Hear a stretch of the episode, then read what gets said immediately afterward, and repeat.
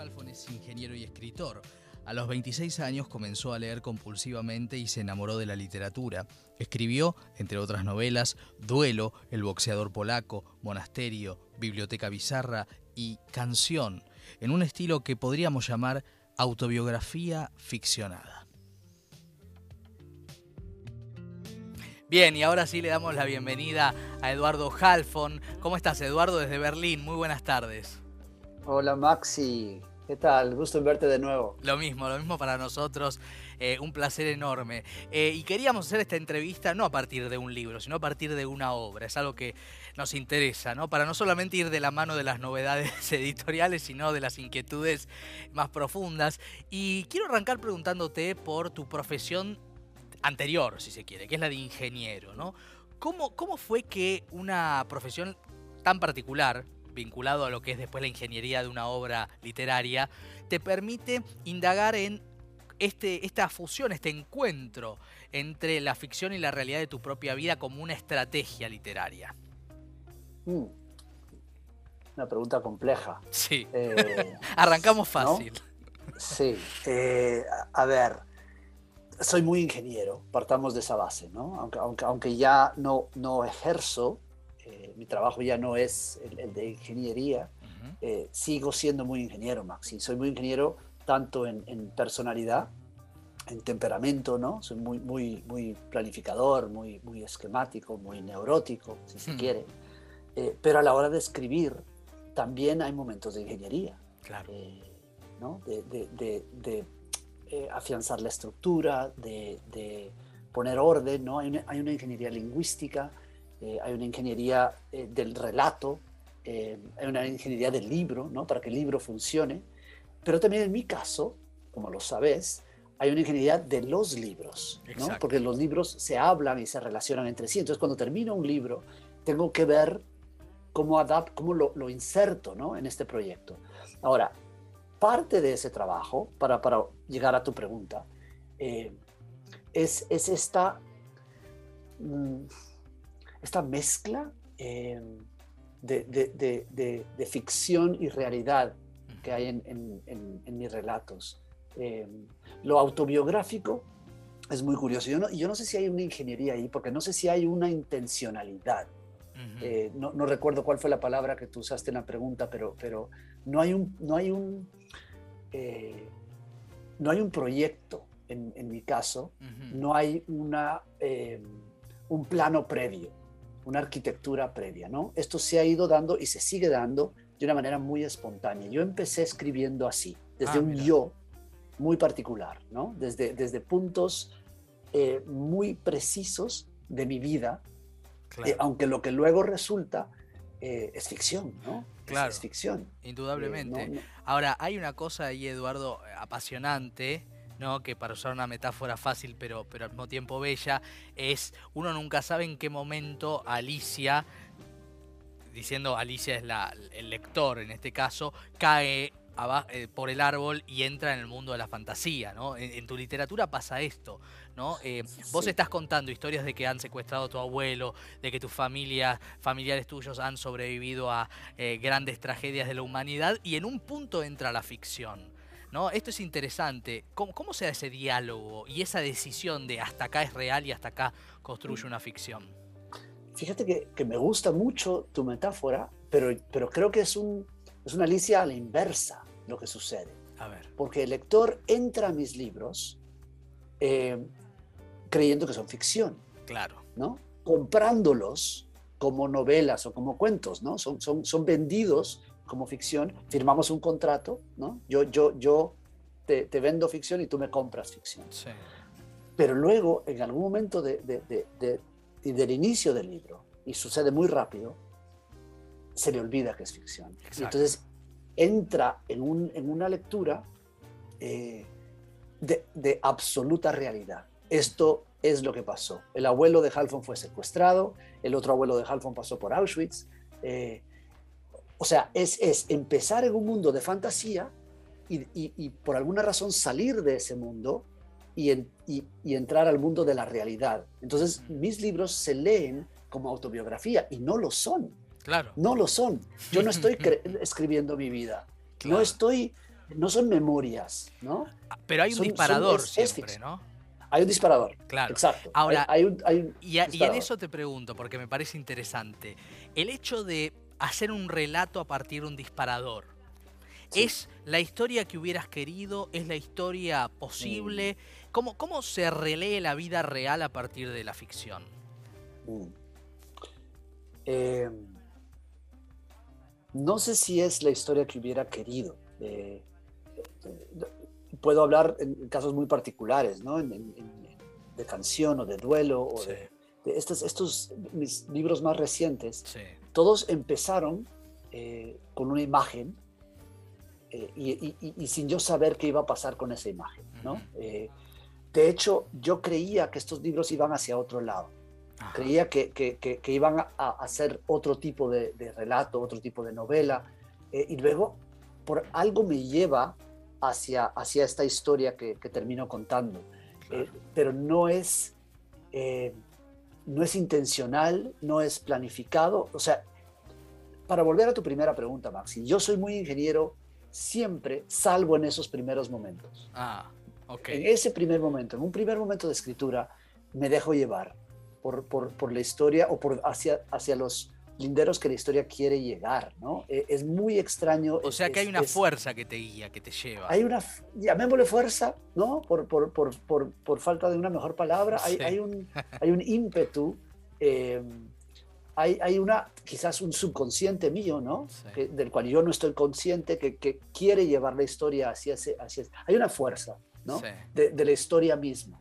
E, y también hay esa fuerza se impone el final. Claro. El final de estos libros siempre se me ha impuesto eh, y es lapidario. Cuando, cuando, cuando la historia quiere terminar, termina, ¿no? Claro, como si hubiera una unidad independiente ¿no? del escritor. Esto es una cosa, eh, incluso en el mundo de la poesía uno la ve más claramente, ¿no? esas fuerzas que, llevan a los poetas a escribir. Ahora, em, pienso que también es particular lo que vos haces eh, en relación a la ficción y a la, y a la verdad en tiempos de posverdad, en tiempos en, los cuales en la humanidad toda, eh, y sobre todo en términos políticos, pero no solamente, la gente cree lo que quiere creer. Y ahí también hay algo que se juega en tus libros en relación a la posverdad y al respecto de qué, qué es lo que le pasó a Halfon y qué es la ilusión ficcional. Sí, y, quizás lo único que te puedo responder es que la verdad que me interesa a mí no es la verdad de los hechos. ¿No? estos no son, no son libros de historia, eh, aunque tienen la historia como telón de fondo. ¿no? Eh, no, no, son, no, es ese tipo de verdad la que le interesa a la literatura. Eh, Herzog, el cineasta eh, alemán, ya que empezaste hablando de tanto cine argentino, qué, qué, qué barbaridad de cine argentino. ¿ah? Hay muchas coproducciones, pero, pero por suerte mucho. Qué buen momento. Herzog la llamaba la, la verdad extática, ¿no? que él perseguía la verdad del éxtasis, o sea, una verdad más emocional, más del vientre, ¿no? Que se siente. Eh, algo, algo muy particular de la música también. ¿no? La música funciona en ese, en ese plano. Eh, y creo yo, propongo yo, que la literatura también. La literatura está mucho más del lado emocional que del lado racional. Entonces, las verdades que me interesan a mí no son la de los hechos, eh, la de los facts, diríamos en inglés, ¿no? ese tipo de verdad le interesa un libro de historia, un libro de, de, ¿no? a una, una, una biografía, eh, a unas memorias incluso. Pero cuando yo te digo que lo que yo hago es ficción, eh, pues es, es, es, una verdad mucho más eh, sentida y emocional que racional. En un rato vamos a, a, recordar una gran escritora argentina que falleció hace días, Angélica Gorodischer, que decía, la realidad no me interesa nada, me interesa la ficción. ¿no? Em, y, esto me parece interesante preguntártelo a vos porque quizás ahí está la distancia entre ustedes, los autores, y el público en general. Em, ¿Cómo es vivir en un mundo de ficción o, construir un mundo de ficción? ¿Qué particularidades? Porque vos viviste la vida de los hechos, eras ingeniero, después pasaste al mundo de la ficción. ¿Cómo, ¿Cómo, son de distintos esos mundos? Bueno, lo, que me sucede a mí es que mis mundos, estos dos mundos se parecen tanto, ¿no? el mundo que habito y el mundo en el que habita ese otro Eduardo Halfon se parecen tanto, Maxi, que a veces los confundo. ¿Te pasa como a Borges? Sí, sí, sí, de, Borges y yo, ¿no? Borges y yo, de, estos dos, de estos dos Halfon, que son muy diferentes. como, como sabes, él fuma, yo no fumo, ¿no? él viaja, yo viajo muy mal. pero pero me, me, suceden cosas muy extrañas de, pequeños momentos donde estos dos mundos se rozan, ¿no? Eh, a veces alguna respuesta en una entrevista la responde él. Eh, a veces mi pareja se pone celosa de, un personaje que es ficticio, pero que, que, de pronto eh, ella ya no considera ficticio. Empiezan a suceder cosas muy, muy, muy bizarras. Sí. no bibliotecas bizarras, sino bizarras. Así es, entre estos dos mundos. Y te quiero preguntar, porque nombramos a Borges, porque es inevitable hacerlo. Em, Borges dice, ¿quién es él? ¿Quién soy yo? Lo sabré el día ulterior.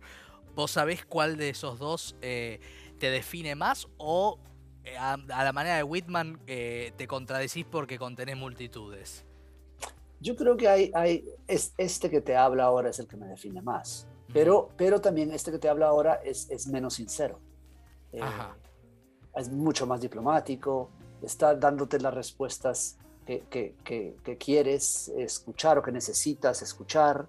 Eh, ¿no? Es, es, es, el otro es más directo, eh, más, más auténtico, creo yo. Esta es una pose, Maxi. ¿no? El, escritor, cuando, cuando sale en, en, en, la tele y en la radio, y, eh, tiene que poner la mano así, ¿no? Y, y, asumir la pose. Claro. Ese otro señor, ese otro Halfon, em, creo que yo creo que, que, no tiene esa pose. O, quizás tiene otras, pero, pero no esta, ¿no? En, eh, en Biblioteca Bizarra, que es un libro que está editado en Argentina, por suerte. Digo, entre paréntesis, no todos los libros de Halfon están editados en Argentina, lo cual ya hemos hablado este, en privado, ¿no? La necesidad de que su obra llegue, ojalá. Este, pero digo, en el caso de este, que está editado por Godot, eh, hay una comparación que me gustaría que, cuentes, también para invitar al público, que es ese, ese vínculo inesperado, esa metáfora inesperada entre traducir y la gestación de tu hijo. ¿Cómo es que eso, eso están parecidos y parecen no tener nada que ver. Sí, y, fue algo que me sucedió al mismo tiempo, ¿no? Eh, yo, yo, yo me convertí en padre tarde. Eh, mi hijo nació cuando yo tenía 45 años, o sea que es relativamente tarde, ¿no? Para, para ser papá, eh, porque yo no quería ser papá. claro. Yo no quería hijos. Y tampoco quería ser traductor. Yo, mm. yo me negaba, pese a que, que, que, como, como sabes, crecí en el inglés. o sea, el inglés para mí es, sigue siendo mi lengua fuerte o sea, sería, sería natural que yo pueda traducir. Nunca lo había querido hacer hasta que me ofrecieron traducir los cuentos de William Carlos Williams, un autor que me, que me gusta muchísimo. Eh, y esto sucedió al mismo tiempo. Yo empecé a traducir los cuentos, se me convertí en traductor cuando mi pareja resultó embarazada. Entonces me estaba convirtiendo en padre eh, al mismo tiempo. Y sucedió algo muy interesante. Cuando llegó el embarazo, que llegó de sorpresa, eh, yo lo asumí muy mal, muy mal. Eh, una ansiedad terrible, no estaba durmiendo, eh, muy, muy, muy, muy nervioso. Y un día, de pronto, empiezo a escribirle una carta a mi hijo no nacido, a, contarle que yo no quería ser su padre. Wow. Y mientras, y, de pronto, Maxi, la ansiedad desapareció y, volví a dormir. Ha sido la única vez que escribir para mí ha sido útil en el sentido de que veo un, un resultado personal, ¿no? Y entonces continué la carta. Todas las mañanas me despertaba y escribía, le escribía a él, ¿no? Y le contaba cómo iba la traducción, eh, los problemas que estaba teniendo y, y, le, y, me sinceraba con él, ¿no? De, de, este evento que venía, ¿no? El, volverme padre. Y lo que está publicado en mi biblioteca Bizarra es esa carta. Claro. Es, es, es, una carta a mi hijo que hoy tiene cinco años, anda dormido aquí en, hmm. Berlín, eh, pero, pero que, que, llegó de sorpresa y a, y a, revolucionar mi vida, ¿no? Así es, como revoluciona la literatura y la literatura de Eduardo Halfon, que es un salto eh, hacia la felicidad de, de, de admirar un autor. Gracias por este momento y por permitirnos indagar en estas preguntas que siempre a los que amamos la literatura nos resultan tan interesantes. Eduardo, gracias. Max y a ti, un placer siempre. Y la próxima en persona. Sí. ¿no? Por allá por Buenos Aires. Ojalá, cuando vengas te esperamos con, con todo gusto. Será, pronto. Eduardo Halfon con nosotros, gracias, es eh, un gran autor, gran escritor eh, con nosotros. Y después vamos a retomar este concepto de los relatos y los hechos históricos a partir del tema de la batalla de caseros, eh, porque vamos a tener a uno de los autores de un libro que indaga sobre los detalles de ese hecho tan importante en nuestra historia, que vale la pena y tiene que ver con la biblioteca IP.